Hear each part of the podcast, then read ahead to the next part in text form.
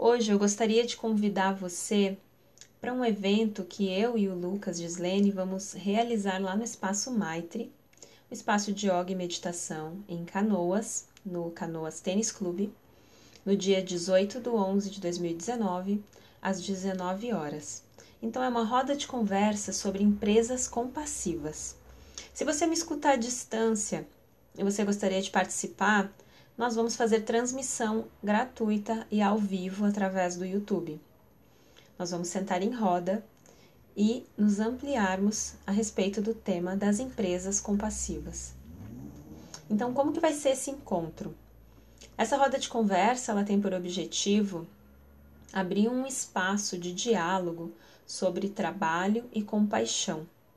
Como podemos fomentar empresas mais humanas e compassivas? Quais são as características de empresas mais compassivas? Como a compaixão nos ajuda a sermos mais felizes no ambiente de trabalho? A compaixão pode nos ajudar a fomentar uma nova economia? As rodas de conversa são valiosas por gerarem um espaço de diálogo sobre temas significativos para a nossa vida. Em uma roda, nos apoiamos.